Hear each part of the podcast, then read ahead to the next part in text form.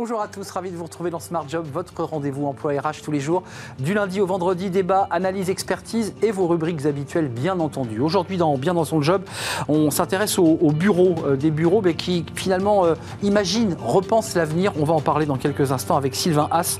Il est le Head of Corporate Service chez BNP Paribas Real Estate. La pause café avec euh, Caroline Ricross. Aujourd'hui, on parle du télétravail. Est-ce qu'il a encore la cote la machine à café?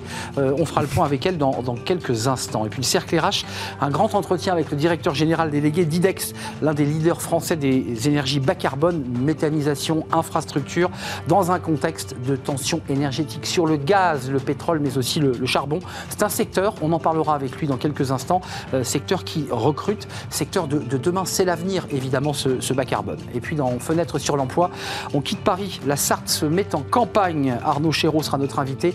Il est l'un des ambassadeurs, il est président de Wello.com IO, un vélo, vous verrez, très innovant.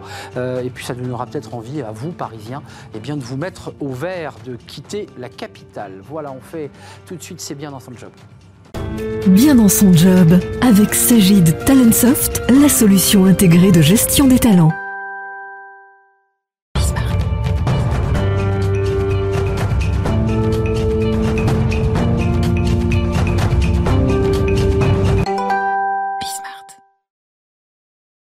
Bien dans son job, bien dans son bureau. Ça, c'est un sujet important. On l'a vu avec le, télétravail. Moins de salariés dans, les bureaux, des entreprises qui eh bien, repensent aussi leur surface. Et on en parle avec Sylvain Haas. Bonjour Sylvain. Bonjour. Ravi de vous accueillir. Head of Corporate Service BNP Paribas Real Estate. Quand on lève un peu la tête dans Paris, on voit vos affiches, hein, BNP Paribas Real Estate. Là, vous êtes certain qu'il y a des bureaux à louer. Mhm. Euh, c'est votre métier. D'abord, un petit mot sur l'avant et l'après Covid quand même. Parce qu'il il y avait une activité qui se portait correctement euh, avant le Covid. Et puis c'est vrai que je dirais patatras, après Covid, euh, bah, les gens vont moins au bureau, euh, il y a de l'hybridation et des entreprises qui vous disent écoutez, je ne peux pas continuer à louer ces espaces parce que j'ai un quart de mon effectif. Oui, alors en effet, il y a plusieurs mouvements hein, qui se sont accélérés, qui n'étaient pas absolument nouveaux, mais en tout cas qui se sont accélérés. On a vu par exemple, c'est très clair, un effet surface. Hein, le binôme flex office et télétravail est à son œuvre, hein, de l'ordre de 20 à 25% donc c'est assez rude. En revanche, ce qu'on voit aussi, c'est qu'il y a une très grosse pression sur l'emploi. Il faut recruter les talents, il faut les garder aussi, et il y a un besoin de centralité qui est de plus en plus fort. Centralité, dans, dans votre jargon, dans votre langage, c'est l'idée d'approcher le lieu de vie du lieu de travail c'est l'idée de rapprocher des centres-villes, en fait. Hein. Et ce dont je vous parle n'est pas strictement un phénomène parisien. On observe la même chose à Berlin ou à Milan. Euh, les entreprises abandonnent de la surface pour être plus en centre-ville, avec des dessertes en commun beaucoup plus efficaces, avec de la mobilité douce également, parce que ça participe de cette fameuse marque employeur, vous savez, pour recruter euh, ces fameux talents. On, va voir le, sondage IFOP hein, euh, avec 3500 salariés interrogés, 7 pays, pour justement s'intéresser à comparer tout cela. Mm. Mais quand même, un mot, ça vous oblige à repenser votre modèle euh, chez vous? Oui, ça nous oblige à repenser notre modèle puisque euh, les collaborateurs sont, sont, moins au bureau, en tout cas pas en même temps. Donc il faut développer des applications digitales pour s'assurer que si je vais au bureau mercredi, qui je vais pouvoir voir dans mon équipe. Ça nous oblige à euh, donner plus de services aux collaborateurs. En fait, ils viennent moins au bureau, mais il faut que les journées soient à minima euh, efficace, intéressante, il faut que ça soit une expérience. Oui, on l'entend beaucoup sur ce plateau, expérience, lieu de vie, convivialité, on vient au bureau pour construire, créer. Ça veut dire qu'il faut repenser aussi très concrètement, indépendamment du bâti, les espaces à l'intérieur. Ah oui, très clairement, euh, on a repensé les espaces, on en donne un peu moins à l'individu, à la personne, et un peu plus à son équipe, son département, sa tribu, en quelque sorte. Hmm. Il y a des postes collaboratifs il faut que l'expérience soit en effet réussie. Il faut qu'on puisse se câbler facilement. Il faut que je puisse échanger, partager, parce que sinon, quand j'ai besoin de me concentrer, désormais, c'est ou à la maison ou dans un espace de cowork. Euh, Flex Office, vous dites c'est en cours, c'est en mouvement. C'est vrai qu'on en parle depuis quelques temps.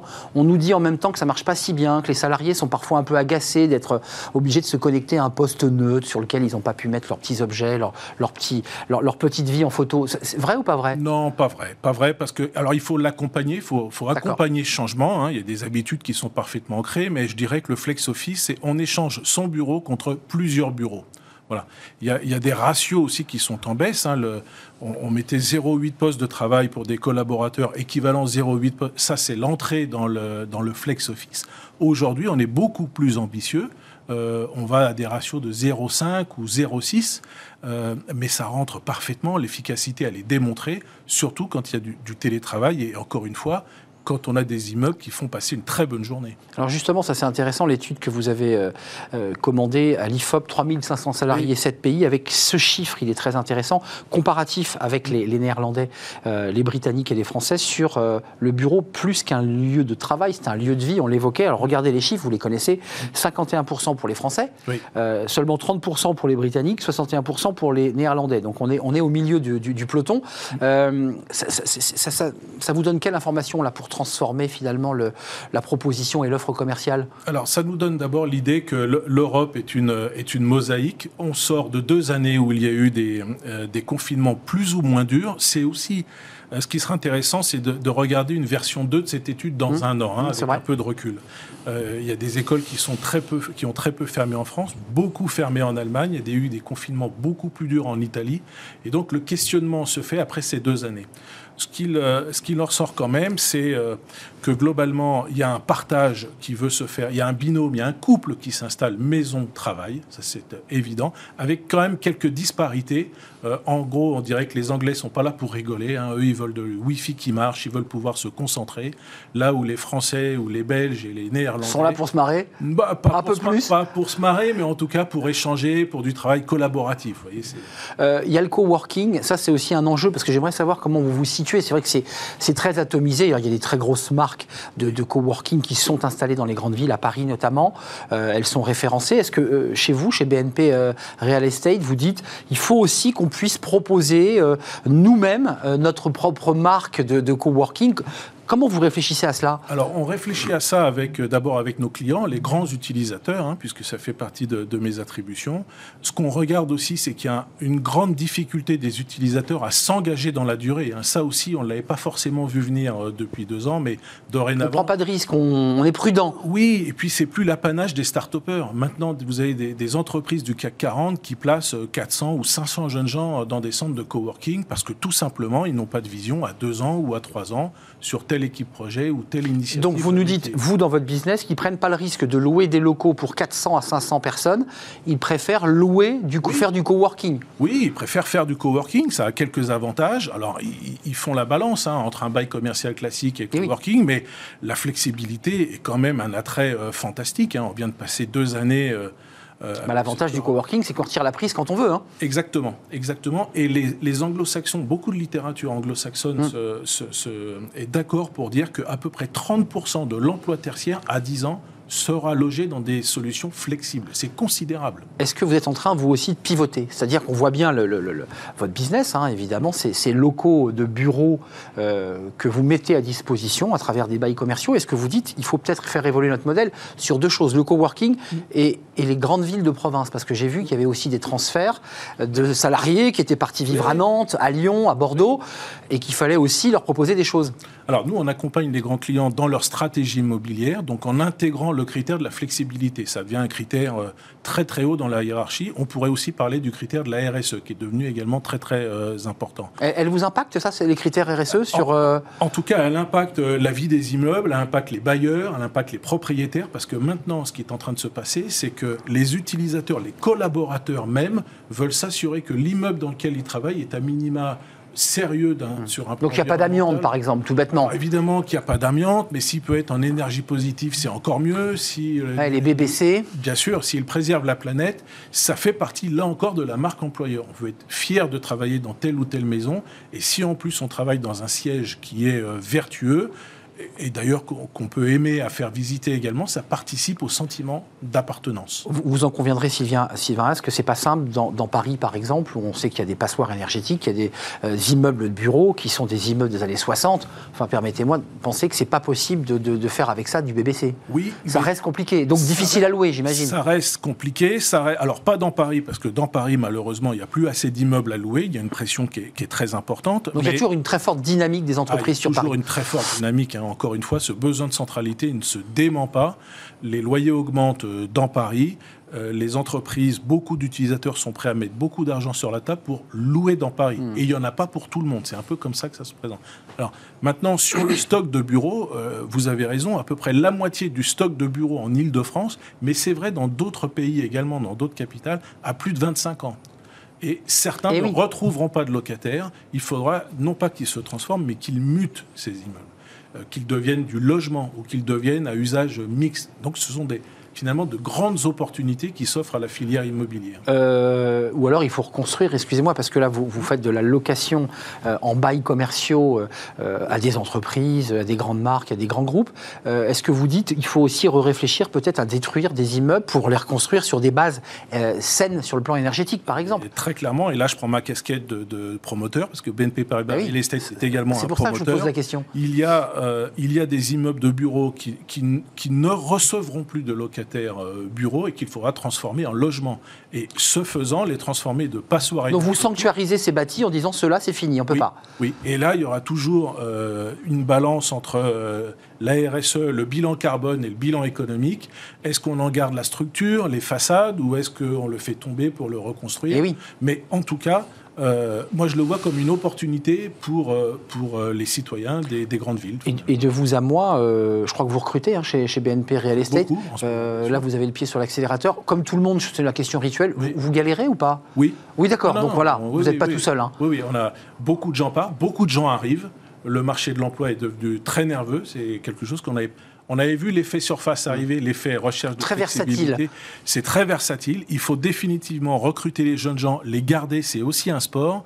L'immobilier est très contributif à ça, à marque employeur. Hmm. Je vous assure. Venez nous voir à oui, 57 à Boulogne-Billancourt. J'en suis particulièrement fier. On va venir. Parce que c'est une usine que vous avez transformée en, espace coworking, bureau, euh, joie de vivre. Oh, écoutez, venez le voir. Il est euh, très collaboratif, il est ouvert sur la ville, il est inclusif, il est beau à regarder, il est facile, il est digital. Les gens y sont heureux. Ça donne envie de, quasiment d'envoyer de, le CV chez, chez, BNP Real Estate. Euh, je, vais m'en occuper rapidement. Merci Sylvain d'être venu nous rendre visite. C'est à Boulogne-Billancourt. Boulogne-Billancourt, absolument. Boulogne-Billancourt, votre nouveau siège, euh, qui est dans une, à l'origine d'une usine, hein, on peut le dire Oui, oui, c'était, on est en plein territoire euh, Renault. C'est un, ah un, immeuble qui est né en, en 84 du dessin de l'architecte Claude Vasconi hum. et qu'on a fait muter avec un autre architecte de renom, Perrault d'ailleurs, pour en faire un immeuble expérientiel, un immeuble de destination véritablement. Merci de nous avoir rendu visite. Et on va continuer dans la pause café. Sylvain Haas, qui vous êtes le Head of Corporate Service de BNP Paribas Real Estate. Merci de nous avoir rendu visite. Euh, la pause café, c'est tout de suite. Tiens, on va parler du télétravail. Ça ne se passe pas toujours parfaitement bien et on en parle dans la pause café avec Caroline Ricross.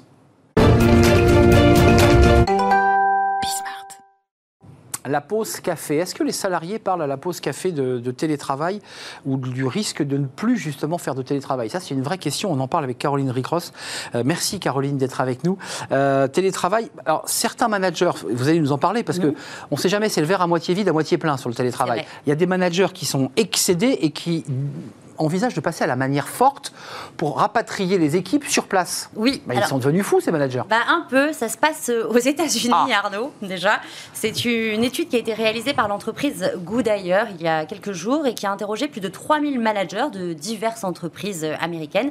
Et les résultats, en effet, sont sans appel. Hein. Plus de 60% d'entre eux envisagent en fait d'obliger donc euh, leurs employés en télétravail depuis quand même le début de la pandémie à retourner au bureau cette année. Et pour atteindre cet objectif, terminer les pourparlers, place à la manière forte. 77% se disent prêts à diminuer le salaire des employés réfractaires. Vous revenez pas au travail, hop, on diminue le salaire, réduire même les primes ou encore licencier les personnes vraiment en question. Donc coup de poing des managers, sauf que ça se fait au moment où les salariés, disent-ils, sont prêts aux États-Unis à baisser leur salaire pour rester en télétravail. Voilà, c'est une étude également euh, d'Ivanti qui a été publiée en juillet dernier et près de la moitié des salariés se disent prêts à accepter une baisse de salaire pour continuer à travailler à distance. Deux tiers renonceraient même à une prime. En résumé, tout sauf le retour au travail physique, physiquement. et certaines entreprises alors, font même face là à des menaces. On a parlé de la grande démission américaine, mais des menaces de démission si l'entreprise ne bah, les maintient pas dans leur statut d'hybride ou de télétravailleur. C'est exactement ça. C'est ce qui se passe en ce moment pour l'entreprise Apple. La date des réouvertures des bureaux du géant américain a été reportée plusieurs fois, hein, en raison forcément de la pandémie, pour finalement être fixée au 11 avril dernier. La société a déclaré que le retour au bureau était obligatoire pour les employés, mais qu'elle allait mettre en place une politique quand même de travail euh, hybride et que les employés auraient le droit à 4 semaines maximum par an de télétravail. Une décision en fait qui ne ravit pas l'ensemble des salariés. Certains menacent du coup de démissionner si la société ne change pas d'avis. Et la semaine dernière, le groupe Apple Together, qui est un collectif de salariés qui défend cette position, a, a publié une lettre ouverte. Dans cette dernière, en fait, ils affirment que la politique de travail hybride prônée par la direction est, je cite, un écran de fumée.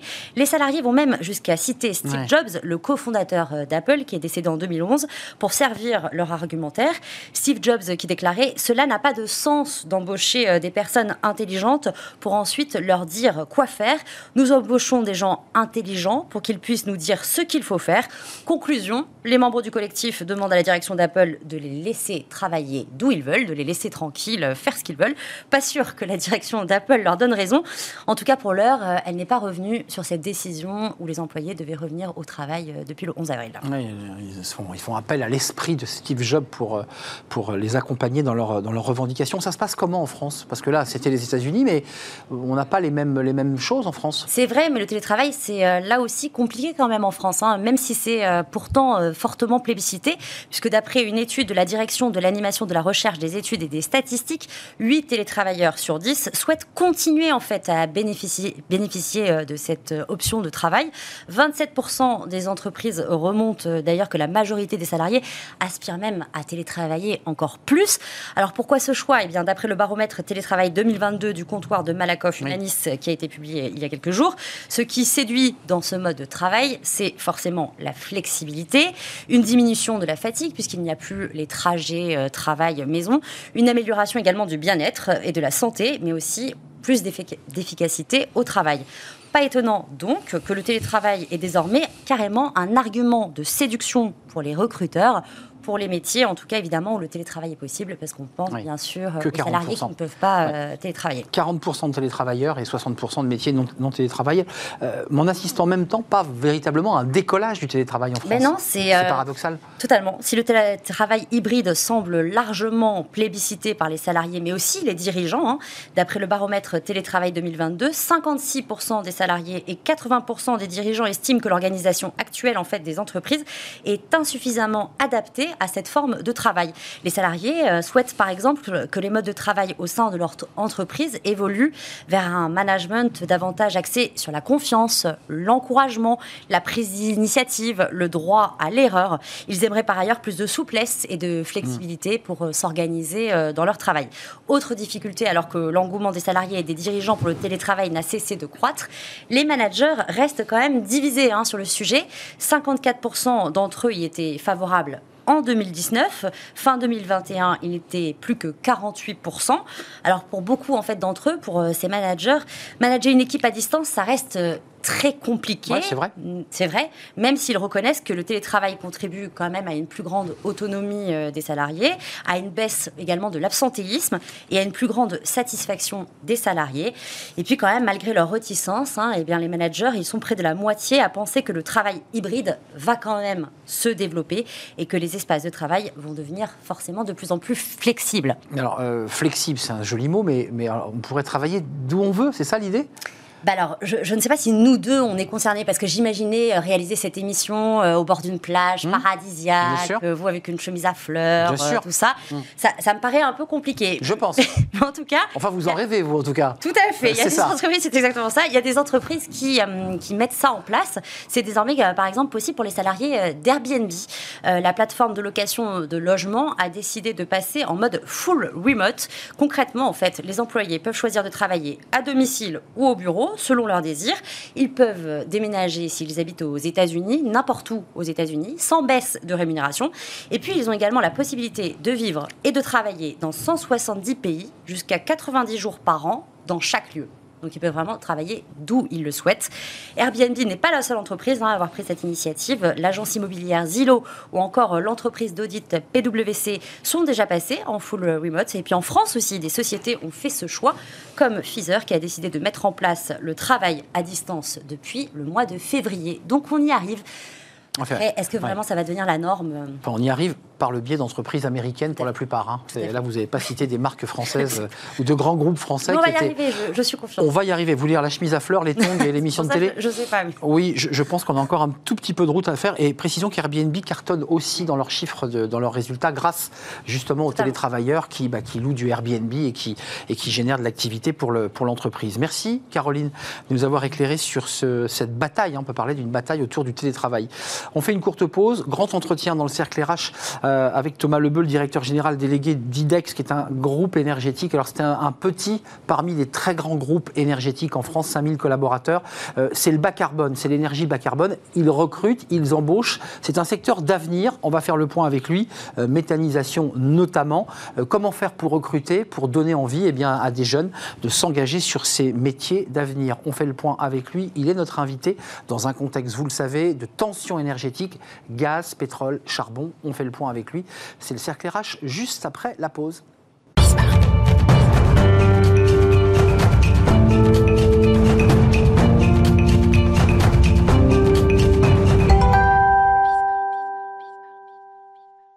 Le cercle RH, un grand entretien aujourd'hui pour parler d'une entreprise qui, une entreprise énergétique. On en parle avec Thomas Lebeu, directeur général délégué du groupe IDEX. Bonjour Thomas. Euh, IDEX, pour le dire simplement, c'est 5000 collaborateurs, 5000 salariés tournés vers euh, les énergies bas carbone. Et on va en parler avec vous. Et je vous posais la question. Vous avez évidemment entendu Ursula von Leyen euh, qui hier a indiqué un, arrêt progressif du pétrole russe, ce qui veut dire que cela implique le gaz, euh, on arrête le charbon. Votre entreprise, je dirais, elle est parfaitement orientée pour peut-être tenter de, dès cet hiver, euh, de répondre aux besoins des, Français. Parce qu'on va avoir cette question. Si on prend plus de pétrole russe, il va falloir compenser. Enfin, c'est un vrai sujet là. Ah, dès, cet hiver, mais euh, il va falloir se préparer puisqu'on ne décide pas d'un claquement de doigts de, de, changer de mix énergétique. Mais juste pour revenir très vite sur IDEX, hein, nous, on est un énergéticien indépendant, on est une grosse ETI française. Et on est schématiquement présent sur deux métiers. Le premier, ce sont la, gestion d'infrastructures. Et quand je dis gestion, c'est conception, réalisation, financement et opération sur la durée euh, d'infrastructures énergétiques. C'est les tuyaux, c'est tout ça. Hein. Les infrastructures, c'est des UVE, des unités de valorisation d'énergie. On brûle des déchets, des incinérateurs. C'est des UPE, des unités de production d'énergie. C'est de la méthanisation, comme vous l'avez dit. Mais c'est aussi euh, euh, de la géothermie. c'est aussi de la biomasse. Et puis, c'est des réseaux de chaleur et de froid euh, pour chauffer les bâtiments. Paris, par exemple, c'est un réseau de chaleur C'est le plus grand réseau d'Europe euh, qui est géré à Paris. Donc ça, c'est le métier des infrastructures. Et puis, euh, le deuxième métier d'IDEX, c'est la gestion des services et les services à l'énergie, l'efficacité énergétique pour les bâtiments et ses occupants. Et chez IDEX, on gère 18 000 bâtiments pour les collectivités, la santé, le tertiaire, le privé. Donc là, c'est faire des économies d'énergie en envoyant des, opérateurs hein, qui vont régler euh, votre chauffage, votre chaudière pour vous faire des économies d'énergie. Et donc, euh, le contexte, comme vous le rappelez, bah, nous rappelle que l'économie d'énergie va être quelque chose de, fondamental, même si ça l'était déjà, ça le deviendra encore plus. Il y a, en fait, il y a deux sujets euh, à, travers le choix de Ursula von Leyen. Euh, il y a à la fois les économies d'énergie et l'idée de se passer d'un certain nombre d'énergies venues de Russie, qui peuvent, est-ce qu'elles peuvent être compensées par vos énergies pas carbone? Parce que c'est tout l'enjeu. Typiquement, un réseau, de, un réseau de chaleur, ça rend indépendant une collectivité ou une autorité organisatrice à l'achat de gaz à l'achat de gaz russe en l'occurrence. Donc si vous avez une centrale à biomasse qui va chauffer vos habitants, vous devenez euh, indépendant énergétiquement. Donc c'est exactement des solutions comme celle-ci, dites bas carbone.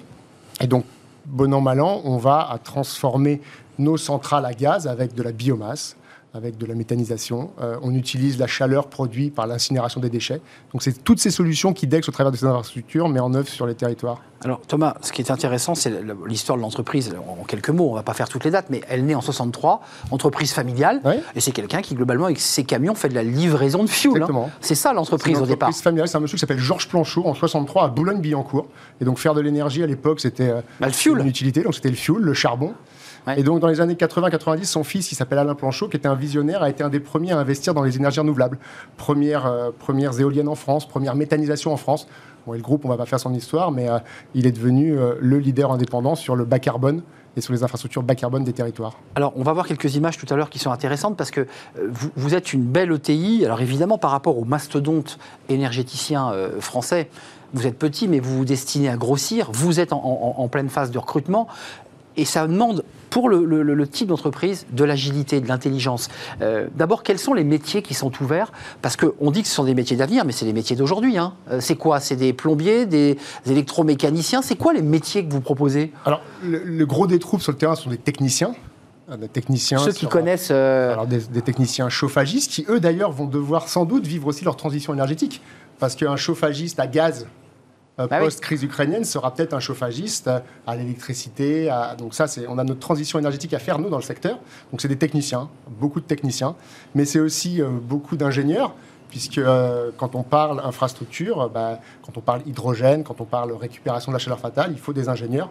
Donc on, on recrute, c'est essentiellement technique, et allant du bac pro des BTS jusqu'aux ingénieurs.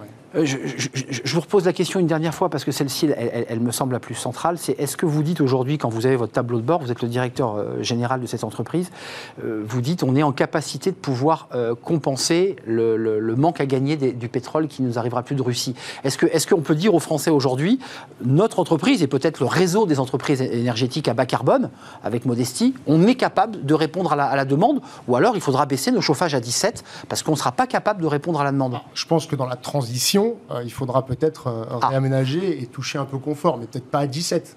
dire, euh, passer de 21 à 20. On parle de 19 degrés. Voilà, ça, il faudra sans doute le faire. Mais pour répondre à votre première question, si on, met les moyens, on peut avoir 100% d'énergie renouvelable dans le mix énergétique.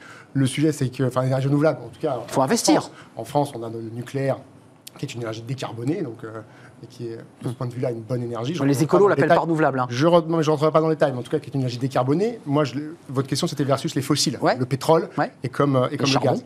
Donc, le charbon, bien évidemment, le charbon, il en reste encore un peu en France, mais euh, là, on était, déjà, on était déjà parti dans cette transition. Donc, oui, on peut le faire, mais comme le domaine de l'énergie est un domaine régulé, ben, ça viendra forcément d'un mouvement lancé par l'État euh, pour.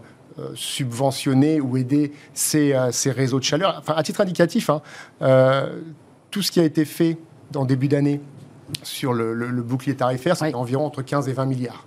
Et il a fallu le faire parce qu'il fallait que les gens finissent leur, leur fin. Jusque fin, fin de l'année.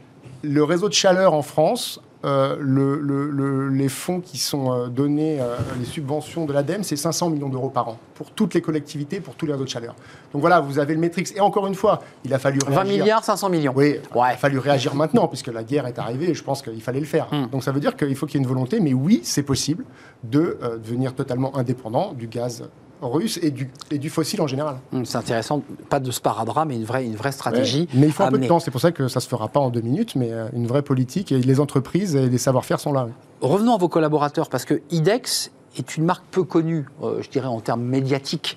Euh, et c'est l'occasion qui vous est donnée d'ailleurs euh, ici sur le plateau. Mais comment on fait pour, pour attirer à la fois les talents, c'est le mot qu'on utilise, mais aussi des collaborateurs techniciens dont vous avez besoin pour l'entretien des réseaux, pour assurer la qualité des réseaux Est-ce que, vous êtes, est-ce que vous galérez? La question, je l'ai déjà posée il y a quelques minutes à un invité précédent, mais je vous la pose à vous. Est-ce que c'est compliqué aujourd'hui de recruter? Ah bah c'est, compliqué. Nous, clairement, notre développement est freiné par manque de personnes. C'est-à-dire qu'on doit freiner le développement sur le terrain. Bah, vous avez dit tout à l'heure, alors on était 5052 exactement, j'aime bien la précision quand, on, quand il s'agit des hommes, mais euh, au dernier recensement, et d'ailleurs il a, ça a dû évoluer depuis, mais euh, on a globalement 10% de taux de vacances. Ça veut dire qu'actuellement, chez IDEX, on cherche 500 personnes. 500 personnes sur toute la France, on a 110 agences à travers la France, et donc il y a finalement deux sujets. Il y a un enjeu de volume qui est celui-là, et puis il y a un enjeu de compétences. Oui. L'enjeu de volume, ben, ça veut dire que ces métiers-là, ils n'étaient pas. Enfin, IDEX n'est pas connu, mais les métiers n'étaient pas très connus. Ben, les métiers aussi, ouais. Ces métiers-là, ils étaient peu valorisés. Alors, ils deviennent de plus en plus dans leur thématique. Euh, là où il y a 15 ans, euh, vous disiez à des jeunes aller travailler sur l'énergie et les économies d'énergie. Maintenant, ça fait, ça fait du vrai sens. Hmm. Après, il y a un pas entre dire euh, vous allez travailler à la transition énergétique et puis vous allez être chauffagiste dans une chaufferie. Hein. Donc, il faut être attractif. Donc, cet enjeu, ça. Cet, cet, enjeu de, cet enjeu de volume, comme on l'adresse, bah, comme une petite entreprise agile et petite, euh, on est parfois gros, parfois la, petite par rapport, par rapport aux, ensembles. Bah, nous, on a cette agilité qui nous permet de chasser et de lancer plein plein d'initiatives. Je, je, pourrais vous en donner plein et, et, ma DRH serait bien mieux, bien mieux à même de le faire. Mais typiquement, on a un bus qui s'appelle IDEX School Bus qui va dans les écoles, dans les euh, dans les lycées pro, dans les BTS, et qui va rencontrer avec des Vous ouvrez les portes Avec un look sympa, on leur raconte l'histoire, on les, on les invite, et donc ça, c'est une initiative.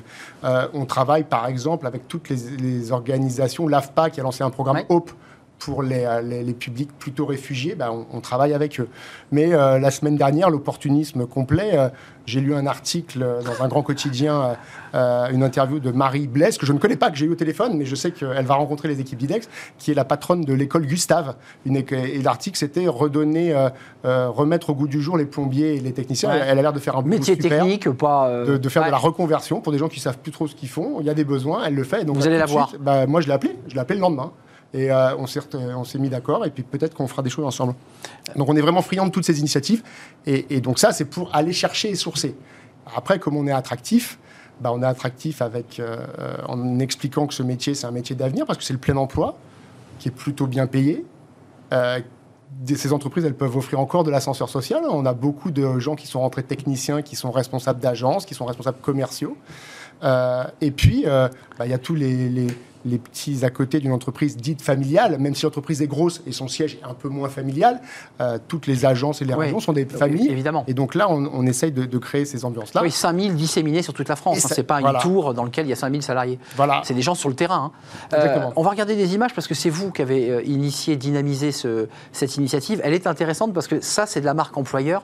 Et vous vous êtes dit, on va faire du Made in France. Je veux que mes collaborateurs soient bien habillés. On va découvrir ces images. C'est un défilé de mode, entre guillemets, avec les. C'est un défilé de mode, euh, éclairé comme un défilé de mode, avec le mouvement des épaules qui va bien, avec les salariés d'IDEX. Et c'est les, les, vêtements qu'ils portent sur le terrain.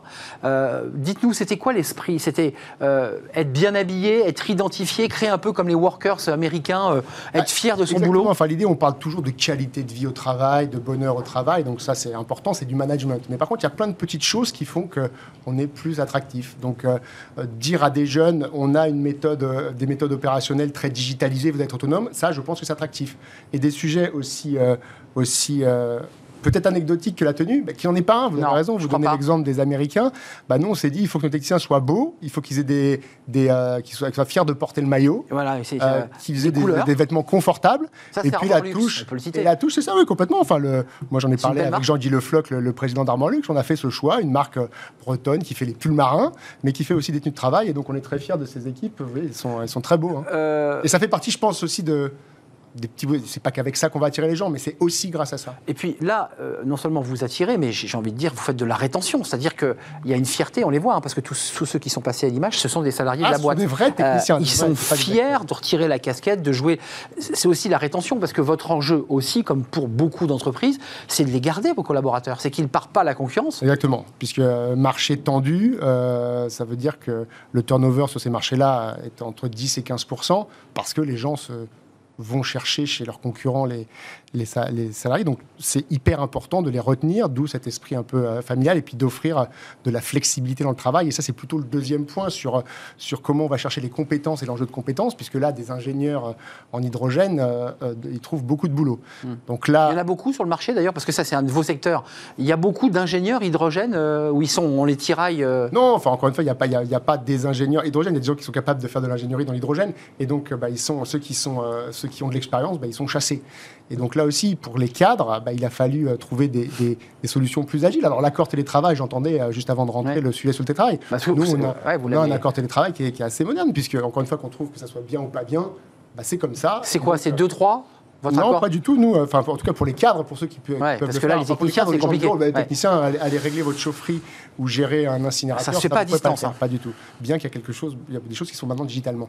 Mais non, non, là, c'est euh, nous, on a, on a un accord qui peut permettre jusqu'à 4 jours euh, de télétravail. En revanche, complètement en co-construction avec le manager, il euh, n'y a pas, a pas de, de, grandes, de grandes règles. D'ailleurs, très peu de gens demandent 4 jours. Hein. Mais cette flexibilité-là, c'est aussi important puisque euh, on est capable de le faire. C'est aussi être capable de dire sur ces profils-là, on vous embauche et vous êtes là où, là où vous habitez. Ça veut dire que chez IDEX, jusqu'au comité exécutif. On a des personnes qui habitent enfin, dans le comité exécutif, euh, des personnes qui habitent à Aix, une autre à Montpellier, euh, deux à Lyon, un à Nancy. euh, et, euh, Donc vous les faites en visio, vos, vos comités ah, on, exécutifs? fait- on- on essaie Ouais. d'avoir des, des moments de des moments parce de qu'il faut et- partager, et, les sûr. comex, on se voit, ils, viennent. Mais après, ils, re- ils repartent. voilà. Donc ça veut dire d'avoir un mode de management peut-être plus en, en- en- en- en plan d'action et en résultat, en laissant une liberté. Et ça, pour le coup, c'est très très attractif pour, euh, pour ce type de profil. Ouais, je vous ai pas présenté, mais ça c'est intéressant, ce qui me permet quand même de dire quelques mots sur vous, parce que vous avez fait une longue partie de votre carrière chez, chez Veolia, on peut les citer, euh, qui sont des très gros groupes, qui sont des mastodontes. Et moi j'ai le sentiment que le- le- votre entreprise IDEX, euh, celle que vous dirigez, elle, elle a cet avantage de la souplesse. Euh, et c'est finalement au fond aussi ce que vous avez recherché, de l'agilité, de la souplesse, de pouvoir agir plus vite, ce qui n'est pas le cas dans les très gros groupes. Alors, Il y a déjà un fait, hein, quand vous avez un groupe euh, euh, de 250 000 Ah oui. personnes, euh, l'agilité, elle est compliquée. Donc, euh, encore une fois, c'est plus compliqué. Donc nous, on est quand à même 5 000, on est plus petit, même si ça commence à être un peu gros. Donc on essaie de garder cette agilité. Et puis, je pense que réellement, euh, c'est l'idée, c'est d'avoir vraiment des, des- des objectifs précis pour les, la deuxième population dont on parlait, les cadres, de ne pas essayer d'être forcément derrière eux, d'avoir du vrai, une vraie culture du résultat, ce qui veut dire que c'est peut-être attractif et assez sympa sur le papier. En revanche, il faut, être, il faut avoir des bons managers qui suivent ça Ouais, enfin, et qui sont assez exigeants. C'est oui. Donc, C'est euh, pas open bar, il y a des résultats. Ah, pas il du tout, faut, pas du tout, pas il, faut, tout. il faut avancer, il faut ramener des résultats.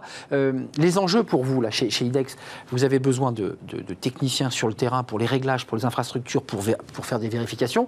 Puis vous avez besoin d'ingénieurs de très haut niveau qui vous font avancer les technologies. C'est ça vos deux enjeux.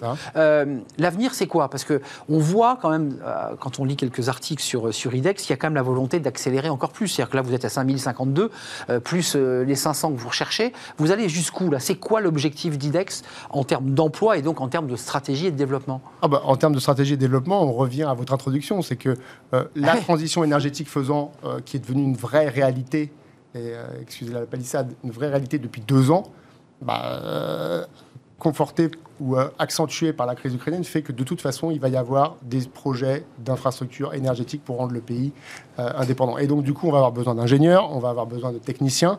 Euh, donc, j'ai pas de j'ai pas de chiffres en objectif, mais en tout cas, on a beaucoup de projets à venir, et donc il faut accompagner cette croissance par les équipes. Vous l'avez cité tout à l'heure, Veolia 250 000, parce que c'est aussi, il y a plusieurs métiers. Mais euh, imaginons que le, nouveau gouvernement, qu'on ne connaît pas encore d'ailleurs, décide de, s'engager vraiment vers une politique euh, de, transition énergétique et, fait des lois dans le sens qui, pour accompagner, vous doublez vos effectifs, forcément, vous les triplez même.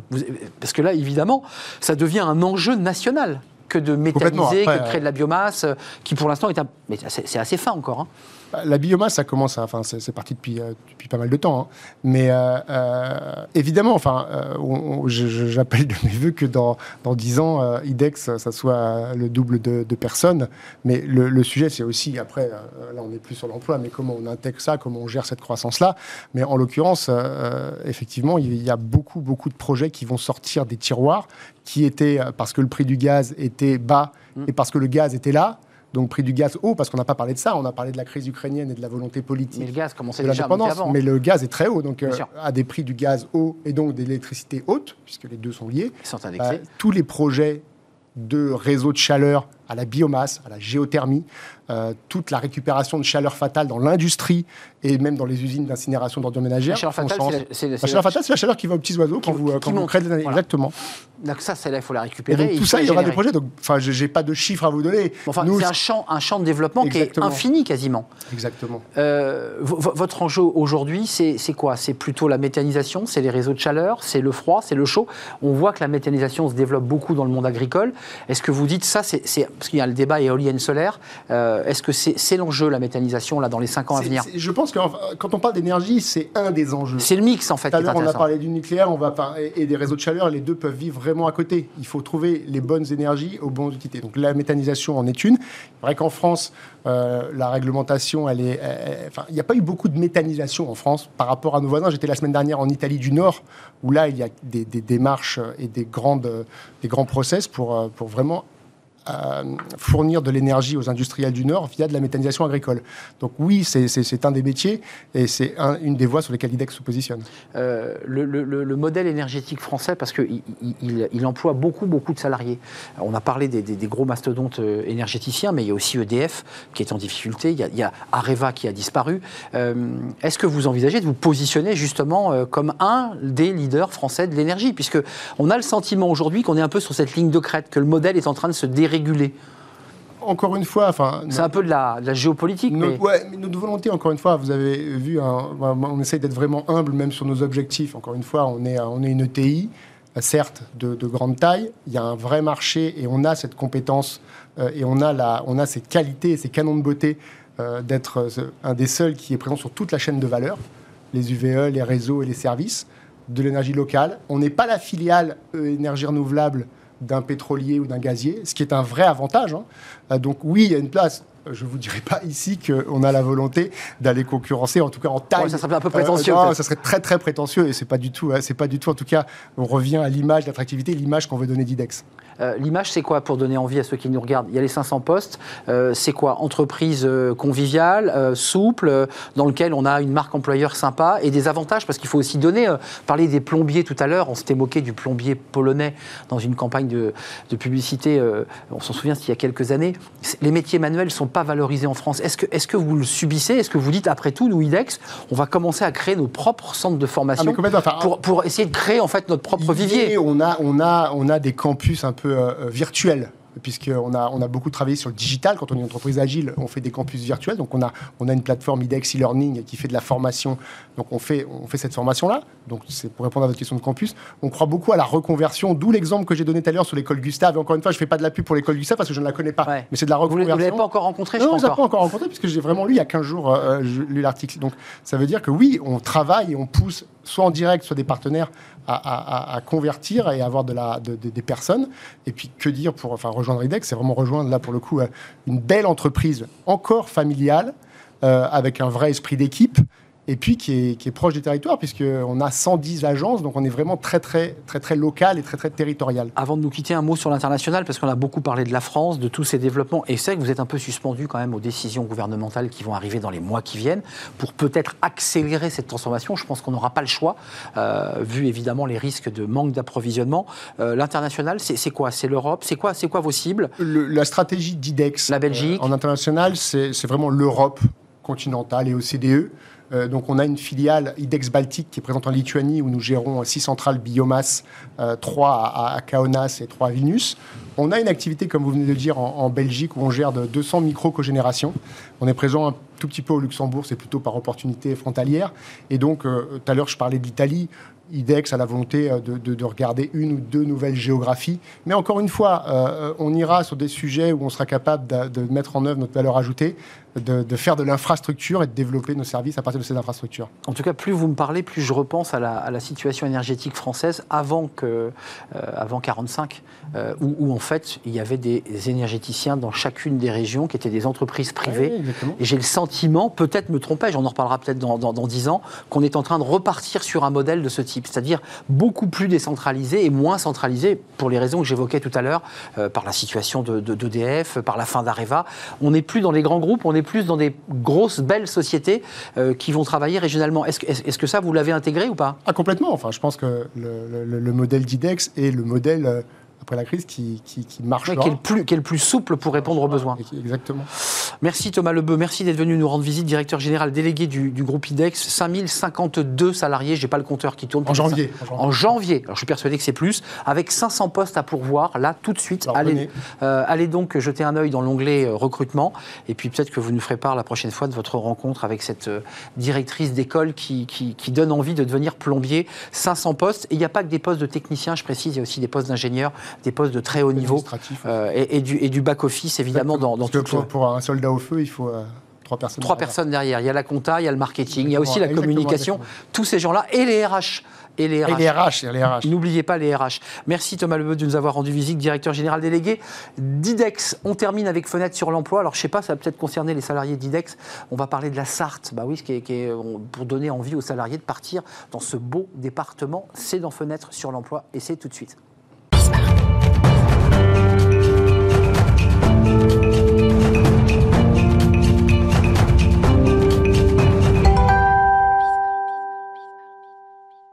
Fenêtre sur l'emploi. On parle recrutement, mais et si on recrutait dans, la Sarthe, si vous partiez dans, la Sarthe, alors c'est un, très beau département des, Pays de Loire. On va en parler avec Arnaud Chéreau. Il est président, on va tout vous expliquer, de Wello.io. Alors c'est un concepteur de vélo. Je suis très heureux de vous accueillir. On va, on va en parler de ce vélo. Puis être parti, et ça c'est quand même un honneur, des six ambassadeurs qui représentaient ce département pour euh, bah, expliquer la beauté euh, des lieux, son attractivité, parce qu'il ne s'agit pas uniquement de se balader au bord des rivières, euh, mais aussi de pouvoir travailler. Commençons par le premier, la première partie qui fait que vous êtes devenu ambassadeur. Vous êtes un, concepteur, un inventeur. Comment vous définissez d'ailleurs Ingénieur Moi, je suis ingénieur aéronautique de formation et aujourd'hui, je suis chef d'entreprise. On développe des vélos cargo solaires et connectés pour répondre aux enjeux de la ville d'aujourd'hui et de demain. Alors, vos vélos sont intéressants. c'est que ce sont des vélos cargo mais en plus, ils sont, euh, on, est protégé. C'est-à-dire que, euh, et ça, c'est en termes de sécurité pour tous ceux qui sont des professionnels, c'est quand même un atout. On est tout à fait d'accord. C'est vrai qu'on est parti du constat des, besoins du vélo. Euh, le vélo, aujourd'hui, pour être plus utilisé, en tout cas par une partie de la population, a mm. besoin d'avoir des atouts complémentaires, aussi bien en termes de protection aux intempéries, mais de protection à la circulation. Et c'est ce que propose notre produit, de par sa carrosserie, et puis également sa signalétique lumineuse, ces différents éléments de stabilité qui permettent d'avoir un véhicule en pleine sécurité pour les agents. Vous en êtes tout dans le développement de votre vélo cargo? C'est euh, un vélo qui est fini, vous avez des commandes, euh, donc ah, là, il, est commercialisé. Hein. Aujourd'hui, il est commercialisé. Pour la petite histoire, on a démarré à l'île de la Réunion, euh, on a travaillé en R&D là-bas. Vous avez passé une grande partie de votre vie là-bas. Hein. Exactement. Euh, j'ai eu la chance de découvrir ce territoire et, euh, et d'y fonder ma famille. et puis là, vous êtes aujourd'hui sartois, en développement, vous vendez ce vélo. Il y a quand même l'idée aussi du, à la fois de la sécurité, on vient de l'évoquer, mais aussi du, du, du, des énergies renouvelables, les panneaux solaires notamment. Ça, ça vous tient très à cœur. on évoquait tout à l'heure avec notre invité précédent. ils sont où? Ils sont sur le dessus, les panneaux solaires? Alors, Exactement. Ils sont sur la partie euh, sur le dessus. Et pour revenir sur ce que vous disiez, effectivement, aujourd'hui, on livre nos clients grands comptes, 5 à 6 clients du CAC 40, des PME, des TPE et de plus en plus de particuliers également pour remplacer leur seconde voiture. Et on a typiquement une euh, typologie de clients qui sont des acteurs qui avaient une voiture électrique comme seconde voiture, qui aujourd'hui se disent mais finalement notre deuxième voiture fait moins de 20 km par jour, pourquoi ne pas la remplacer par un vélo cargo Alors le vélo cargo, ça peut être aménagé pour emmener les enfants à l'école, on est d'accord, hein, il y a plusieurs choix. Euh, on, met une banquette, deux banquettes, mais ça peut être aussi un espace plat où on met du colis et on livre. Hein. Exactement, alors c'est ce qu'on appelle, désolé pour l'anglicisme, un flatbed, c'est-à-dire qu'on a une partie euh, plate à l'arrière qui peut être aménagée complètement avec différents caissons, que ce soit des caissons pour transporter des marchandises pour les professionnels, euh, des caissons froids jusqu'à moins 18 garantis pendant 12 heures en livraison, mais également des solutions de déplacement de personnes, c'est-à-dire avec 1 à 3 adultes plus, euh, plus des bagages. Euh, triporteur, on est d'accord, hein, pour une bonne stabilité. C'est Exactement, tri et quadriporteur. Et quadriporteur. Tout à fait, qui euh, permet de répondre aujourd'hui aux enjeux d'augmentation de, la masse admissible. Et donc, on a été invité au CES de Las Vegas en début d'année par l'un des cinq plus grands accélérateurs de la vallée. On était 6-7 startups internationales pour présenter notre nouveau modèle, le véhicule truck, qui permet d'avoir jusqu'à 350 kg d'emport et 3 mètres cubes de capacité. Ah oui, 350 kilos. Tout à fait. Mais là, par contre, sur 4, quatre supports, hein, enfin 4, roues, on est d'accord. Euh, un, mot sur le, les batteries, euh, comment ça se passe euh, Alors aujourd'hui. C'est un vrai sujet en jeu hein, quand même. Aujourd'hui, c'est un vrai sujet avec des enjeux, à la fois des enjeux de souveraineté, des enjeux environnementaux, de recyclabilité. Nous, on travaille avec des acteurs européens sur ces sujets, et avec notamment des batteries qu'on appelle rackables, qui permettent qui permettent de pouvoir être débranchés du véhicule et être rechargés euh, dans un atelier, dans un bureau, dans un appartement, une maison ou quoi que ce soit, et donc d'avoir cette facilité avec la partie brique énergétique. Et puis pour les opérateurs professionnels qui fonctionnent des fois en plusieurs shifts, donc en plusieurs euh, cycles, deux fois 8 heures ou autres, euh, d'avoir la possibilité de changer les batteries à chaque fois que c'est un nouveau livreur qui reprend le véhicule. On, retire la batterie qui est usée et on en met une qui vient d'être rechargée. Exactement, un peu comme une, une, batterie additionnelle que l'on peut mettre sur un, un, téléphone. Ou comme pour les vélos que l'on voit dans Paris, où on réenclenche sa batterie euh, le matin avant de partir euh, au travail. Euh, ce vélo, donc conçu, on l'a entendu à la Réunion, mais, mais développé, hein, votre site de, fabrication est, est, dans la Sarthe. D'abord, pourquoi vous avez choisi la Sarthe? Ça nous permet de basculer sur l'idée que vous êtes l'ambassadeur. Donc votre boulot, ça va être quand même de nous expliquer que ça serait pas mal de venir y travailler dans la Sarthe. Qu'est-ce qui a fait que vous êtes revenu dans la Sarthe? En fait, typiquement, moi j'ai grandi en Sarthe. Et après différentes expériences professionnelles dans l'industrie, eu l'opportunité de découvrir la Réunion, d'y démarrer l'entreprise, de travailler avec des grands comptes. Et on a pris le, euh, c'est aussi ça qui nous a fait choisir la Sarthe par la suite, euh, c'est qu'on a pris euh, le parti d'un petit Tesla du domaine du vélo cargo, à savoir qu'on a intégré tous les métiers en interne, de la soudure, du composite, où on a recruté quelqu'un qui avait des décennies d'expérience en sport Ouais, automobile. sur le modèle Tesla, ça, etc. ouais. Et donc, on a voulu reproduire, suite à une levée de fonds en 2020, euh, ce modèle, en démarrant un nouveau site au Mans, qui nous permet de pouvoir déployer sur le Au territoire national et, euh, et européen, principalement Belgique et Suisse aujourd'hui et Allemagne demain, euh, avec un territoire qui a, et c'est là que ça rejoint euh, les notions d'ambassadeur de la Sarthe, sur la partie excellence industrielle. Il y a un tissu industriel euh, en Sarthe. Il y a également une excellence liée au sport automobile. Et exact. puis, il y a Bah, les 24 heures du Mans, le circuit du Mans. Exactement. Et puis il y a un côté euh, à la fois, euh, vous savez, on parle souvent du principe de la ville à 15 minutes, euh, qui permet d'accéder à un ensemble de services à 15 minutes, 20 minutes de chez soi. Le Mans est déjà une ville un petit peu dans ses proportions, qui permet d'accéder facilement à ces différents services. Et on a un gros, un gros métro qui nous permet d'accéder euh, en 55 minutes euh, de TGV à notre implantation en Ile-de-France. Euh, c'est vrai qu'en plus, vous avez par ailleurs des bus en site propre qui permettent de se déplacer, des bus protégés. De plus en plus de pistes cyclables également. donc, des concrètement, au niveau des emplois, votre entreprise, wello.io, je dis bien, hein, je prononce Oui, bien. Très bien. Euh, wello.io, c'est vous avez eu des difficultés à recruter des fameux soudeurs parce qu'on a compris le modèle. Vous intégrez sur un site l'ensemble de la chaîne de fabrication, la conception, les ingénieurs, Oui. puis la fabrication. Euh, compliqué de recruter des soudeurs parce que je, la Sarthe, je veux bien qu'il y ait, mais, mais c'est pas si simple aujourd'hui un soudeur. Alors, on a eu la chance de trouver euh, des soudeurs au bon moment. Et puis, quand on est arrivé en Sarthe, l'objectif, ça a été aussi de, de pouvoir euh, faire grandir l'entreprise et répondre à des batchs de 20, 50 véhicules euh, par commande euh, client.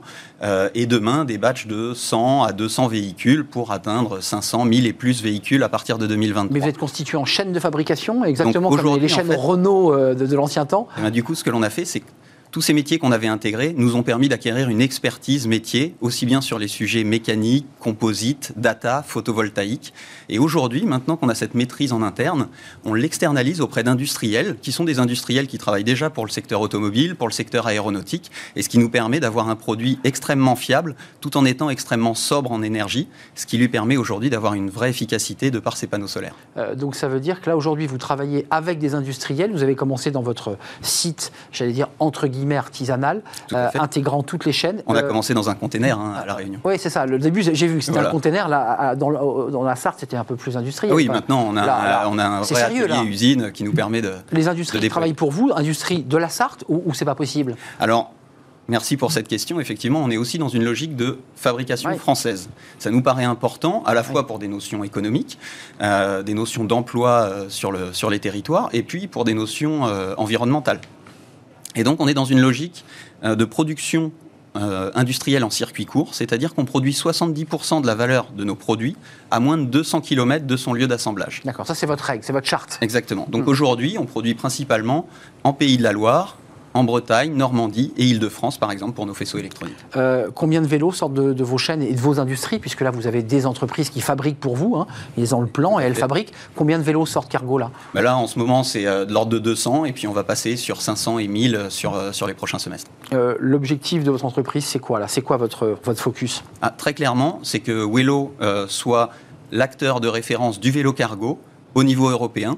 Et donc aujourd'hui, je vous parlais de Tesla tout à l'heure, c'est l'image euh, du Wello en tant que Tesla du vélo cargo.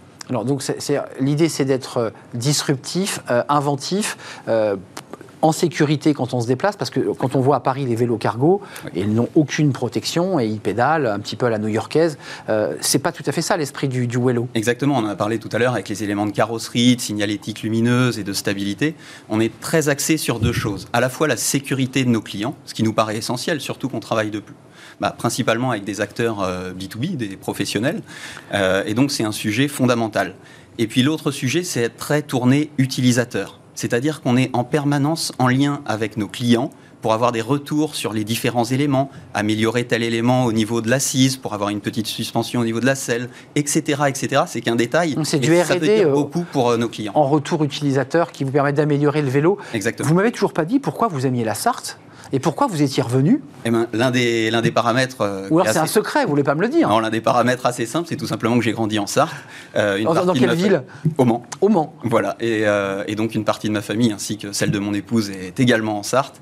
Et donc quand on a pas mal de déplacements, effectivement, avoir la famille à proximité et puis être dans un, territoire industriel et d'excellence automobile et sportive, c'est quelque chose d'important. Pour la petite histoire, quand on a installé le site au Mans. Juste avant, on était tombé sur une baseline qui disait euh, Le Mans, là où les mobilités de demain s'inventent. Et donc, euh, ça correspond toujours euh, tout à fait à ce que l'on fait. La, suite au niveau technologique, parce qu'il y a quand même un enjeu batterie qui est très fort, avec un débat sur les voitures, mais ce débat arrivera sur les vélos, sur le recyclage de tout cela, des lithiums, des produits chimiques que l'on met dedans. Est-ce que vous êtes en train aussi d'inventer la batterie, le vélo qui, qui se recharge en permanence, c'est-à-dire un vélo à 100% rechargeable sans batterie alors, la technologie existe. Hein. Oui, il y a des technologies qui existent. Après, euh, il y a un paramètre qui est essentiel sur les notions de batterie. Il y a plusieurs éléments. Il y a à la fois euh, des filières de, pour recycler ces éléments qui mmh. sont en train de se constituer et qui sont fondamentales pour l'avenir de, ces technologies. Et puis, en quelque sorte, les meilleures batteries à recycler, c'est celles qu'on n'a pas à recycler. Et c'est ce que l'on fait au quotidien chez Wello, notamment de par euh, un véhicule plus optimisé en termes de poids, qui permet d'avoir de meilleures performances d'ensemble et de moins tirer sur, le, sur la batterie.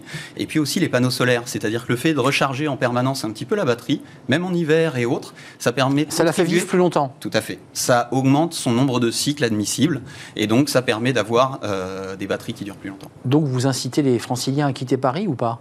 Parce que vous êtes un ambassadeur. Et à un moment donné, le département va vous dire dites donc, euh, Arnaud, vous n'avez pas, vous pas incité beaucoup, beaucoup les Parisiens à rejoindre la Sarthe. Hein. Écoutez, moi, je ne suis pas incentivé sur le fait de, déplacer des franciliens euh, dans d'autres territoires, et notamment en Sarthe. Non, par contre, ce que je peux dire, c'est que chacun doit trouver le territoire qui lui plaît, qui lui permet à la fois de pouvoir avoir les bonnes performances euh, professionnels, de par une accessibilité en TGV, hmm. euh, des, une connectivité digitale, etc., euh, avec des territoires extrêmement connectés à la fibre, et puis aussi d'avoir, bah, bien évidemment, euh, c'est ce que l'on a tous souhaité euh, post-Covid, c'est avoir une vie qui soit la plus agréable avec sa famille, avec ses proches. Et vous l'avez trouvé cet équilibre. Et donc c'est l'équilibre euh, que l'on a pour nos salariés et pour nous-mêmes au Mans. En quelques mots, combien de salariés aujourd'hui Wello Aujourd'hui, aujourd'hui, on est 15 chez Wello, on est en train de boucler trois recrutements et on aura une autre passe de 5 à 8 recrutements à l'horizon 6 à 8 mois. Sans compter, si je peux me permettre, l'ensemble des industries et des réseaux industriels qui travaillent pour vous et qui sont des, dizaines de salariés. Hein. Qui sont des, euh, des, emplois indirects qui sont générés par l'activité euh,